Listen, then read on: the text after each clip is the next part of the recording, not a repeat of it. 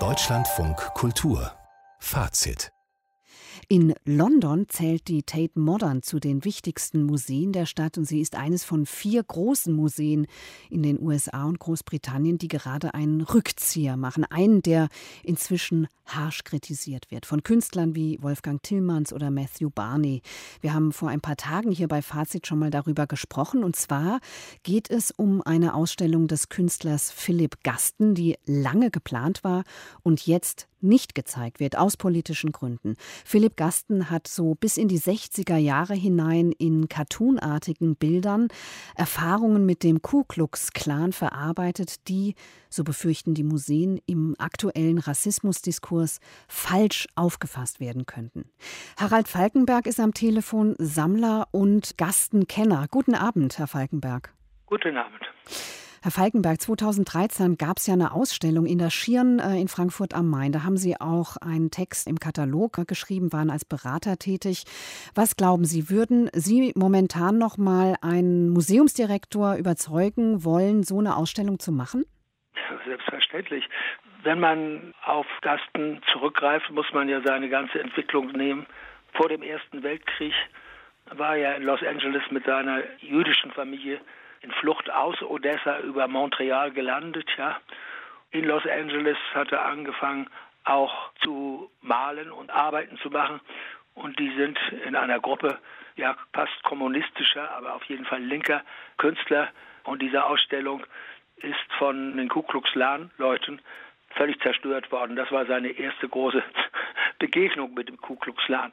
Also er ist nicht etwa mit ihnen, sondern gegen sie aber er versucht sie als Phänomen zu erfassen. Das ist der Inhalt seiner Arbeit, soweit er sich mit dem Ku Klux Klan beschäftigt. Zwar in den Jahren von 1969 bis 1973, danach hat er seine Motive geändert. Mhm.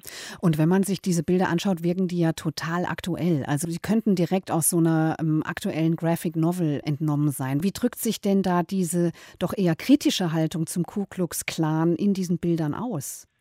In der Tat, es kommt vom Cartoon in seinen jungen Jahren noch in Los Angeles, war auf Cartoonschulen, das war üblich, die meistens von großen Zeitschriften veranstaltet wurden, auch mit Pollock zusammen, das war ein enger Freund, der in derselben Klasse mit ihm zusammen in der Schule war. Und das ist ein Hintergrund, den er dann wieder aufgenommen hat, ab 67, nachdem er vorher sich dem abstrakten Expressionismus verschrieben hatte. Er hat sich völlig abgewandt weil er die ganzen politischen Auseinandersetzungen in seine Arbeiten wieder hineinbringen wollte. Ja? Was ist denn jetzt eigentlich Stein des Anstoßes? Also Sie haben ja. ja auch wie viele andere diesen offenen Brief unterzeichnet, in dem die Entscheidung dieser vier Museen kritisiert wird. Ähm, das heißt, Sie halten ja die Absage für unnötig. Nicht nur, nur für unnötig, also es ist ein Skandal aus meiner Sicht, ja. Denn eindeutig ist das ganze Werk von Gasten ausgerichtet auf eine Kritik eine kritische Auseinandersetzung der amerikanischen Gesellschaft, insbesondere mit dem Rassismus, der von den Weißen ausgeht.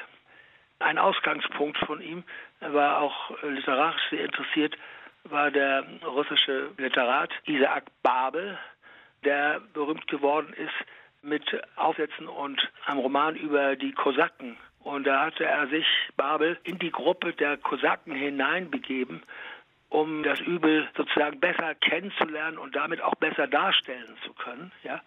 Und das war sein direktes Vorbild hier für den Ku Klux Klan. Er sagte, ich muss mich auch etwas hineinbegeben in die Welt des Ku Klux Klan und hat sich deshalb diese Masken aufgesetzt, die ja aus dem Mittelalter stammen, von den Flagellanten, ja, von Geheimbünden. Also das war ein Eintauchen in diese üble Welt, um sie besser zu erfassen. Er war sozusagen ein geheimer Berichterstatter, will ich einmal sagen. Und diese Distanz schaffte er durch diese cartoonhafte Umsetzung. Mhm, das heißt, diese Bilder sind nicht ganz eindeutig, ja? Nein, fast jede große Kunst lebt vom Zweifel. Wenn Kunst genau erklärt werden könnte, dann gibt es keine Kunst mehr. Ist ein alter Satz, ja. Kunst lebt von der Zweideutigkeit. Das heißt, ähm, Ihrer Meinung nach kann man, obwohl diese Bilder vielleicht dann doch nicht ganz eindeutig sind, was die Position des Künstlers betrifft, auch wenn Sie die jetzt gerade erklärt haben mit dem biografischen Hintergrund, diese Bilder kann man zeigen in einem Museum ohne Wenn und Aber. Ohne Wenn und Aber. Ich meine, man beschäftigt sich ja in so einer Ausstellung mit dem Werk des Künstlers. Und das Werk ist völlig eindeutig.